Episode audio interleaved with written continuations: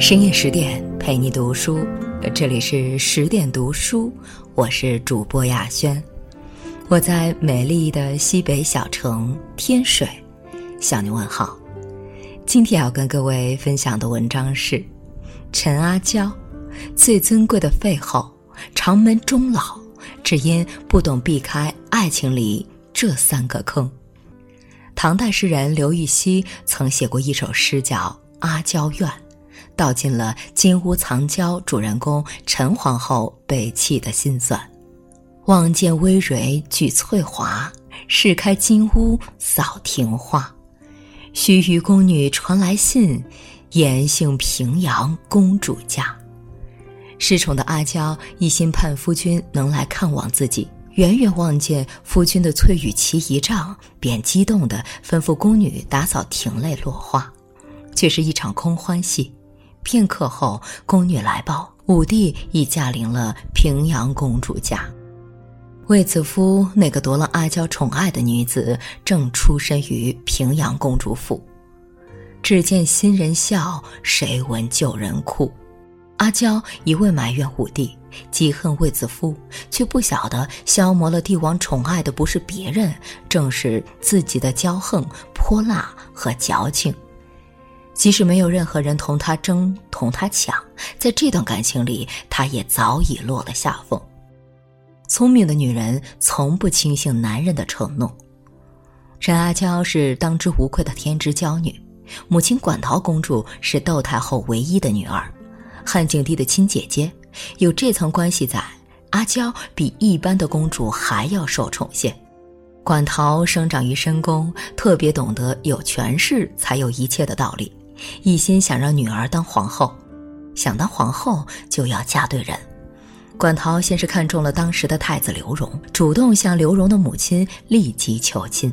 谁知立即一向看不上馆陶，当场回绝，让馆陶好不尴尬。于是馆陶在汉景帝面前煽风点火，各种说立即坏话，终于成功把立即和太子搞下了台。那找谁来当太子呢？管陶心中早有盘算，当时景帝还有一爱子叫刘彻，四岁就封了亲王。管陶曾抱着刘彻坐在他膝上，问道：“彻，你想娶媳妇儿吗？”刘彻说想，管陶便指着一百多位女官，挨个问想娶哪个。刘彻都说不好。管陶指着阿娇，开玩笑的问：“那娶阿娇好不好？”刘彻拍着巴掌，笑着说。我要是能娶到阿娇当妻子，就盖一座金屋子给她住。一席话说的管陶心花怒放，一路扶持刘彻登上了皇位，这也是金屋藏娇典故的由来。只可惜几岁孩童的天真承诺，管陶信了，阿娇也信了。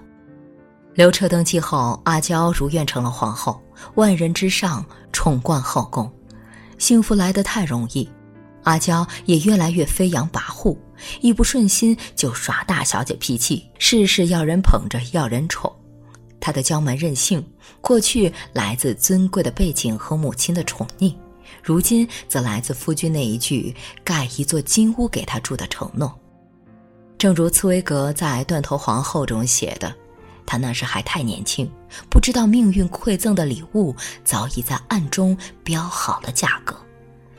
没过多久，后宫这间巨大的金屋就迎来了不同的女主人：卫子夫、李夫人、钩弋夫人。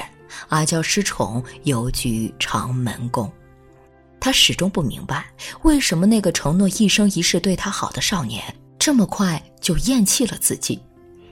这世间很多东西都是有期限的，秋刀鱼会过期，肉罐头会过期，男人的宠爱也会过期。阿娇早应该明白，她嫁的人是一言九鼎的皇帝，却也是承诺最轻贱的夫君。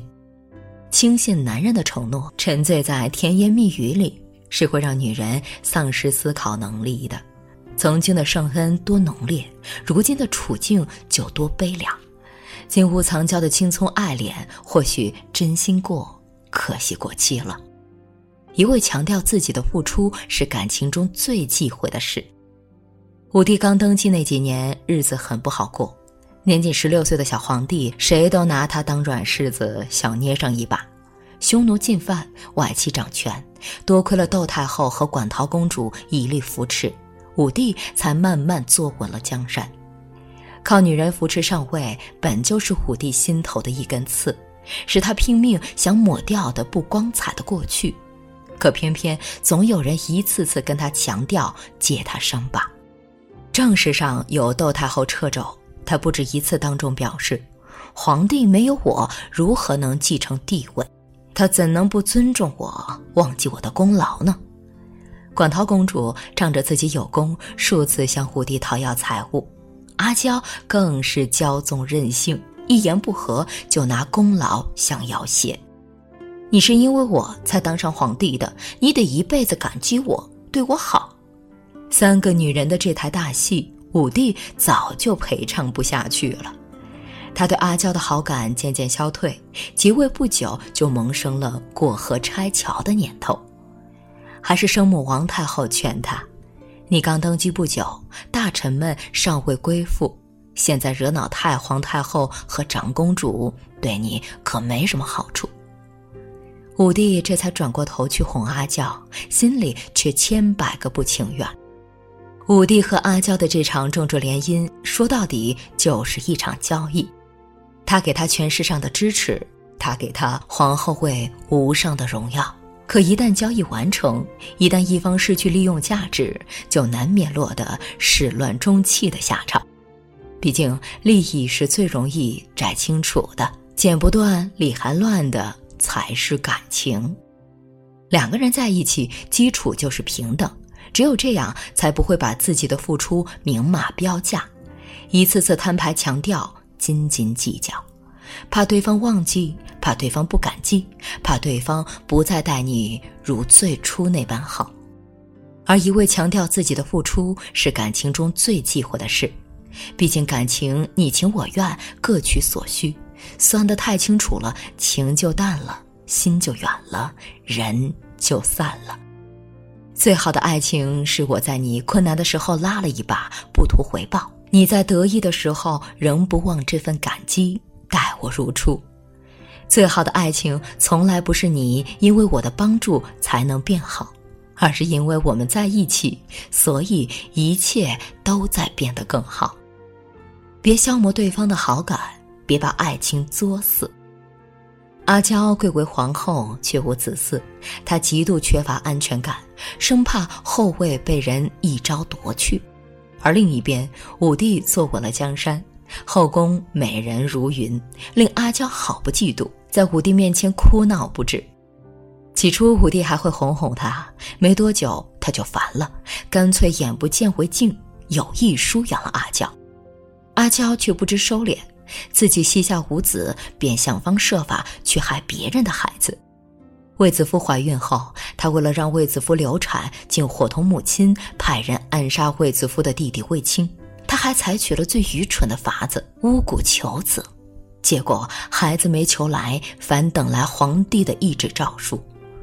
皇后不守礼法，祈祷鬼神，降祸他人，无法顺应天命。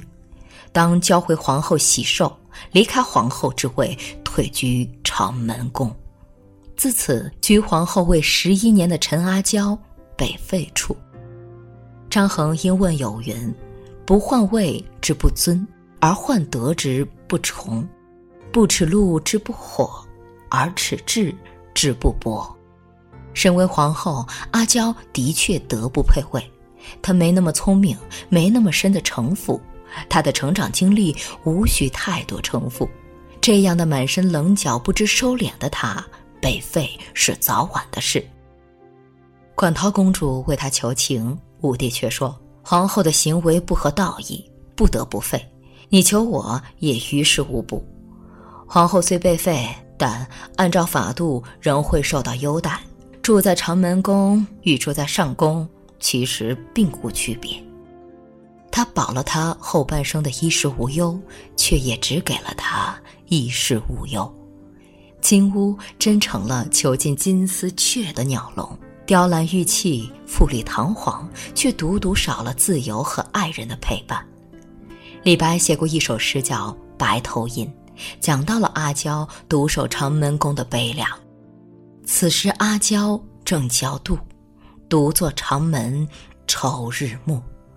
但愿君恩顾妾身，弃些黄金买慈妇。如诗歌所言。阿娇仍不死心，千金向司马相如买了一首《长门赋》，却挽不回夫君的好感。一次次尝试换来一次次失望，阿娇终于看清了现实：那个曾将她捧在手心、千依百顺的男人，对她连一点情分都没有了。你说阿娇是咎由自取吗？她是，但你说她可怜吗？也可怜。从小在蜜罐里长大，被保护得很好。阿娇的成长经历注定她不会变成像窦太后那般勾心斗角，亦或卫子夫那样温顺乖巧的人。她的蛮横任性、跋扈矫情，也注定难讨夫君欢心。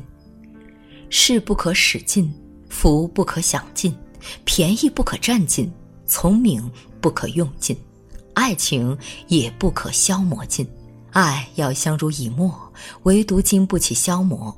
别轻易考验对方的耐心，也别让矫情作死了爱情。纵观陈阿娇这一生，可谓一手好牌打了个稀烂。她用一生三错，给很多身处爱情婚姻中的女子提了个醒：一错轻信帝王承诺，丧失独立思考、认清现实的能力。二错，一味强调自己的付出，把爱变成明码标价的商品；三错，自私善妒，消磨尽了对方的好感，作死了婚姻。他的结局让金屋藏娇的典故都变了味道，用来形容男人在外风流，让人忘记了这曾是一位帝王对嫡妻最珍贵的诺言：伴君如伴虎。最慷慨是君恩，最无情也是君恩。错把皇帝当丈夫是阿娇一切悲剧的根源，但她也有讨人喜欢的地方，那就是无论结局如何，这一路走来，她始终活成了自己，任性跋扈，锋芒毕露。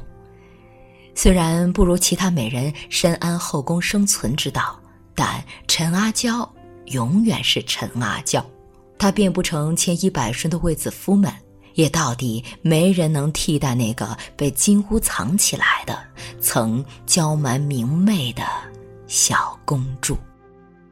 深夜十点，今天的文章就分享到这里。更多美文，请继续关注微信公众号“十点读书”，也欢迎把我们推荐给你的朋友和家人，让我们一起在阅读里成为更好的自己。我是主播雅轩，我们晚安。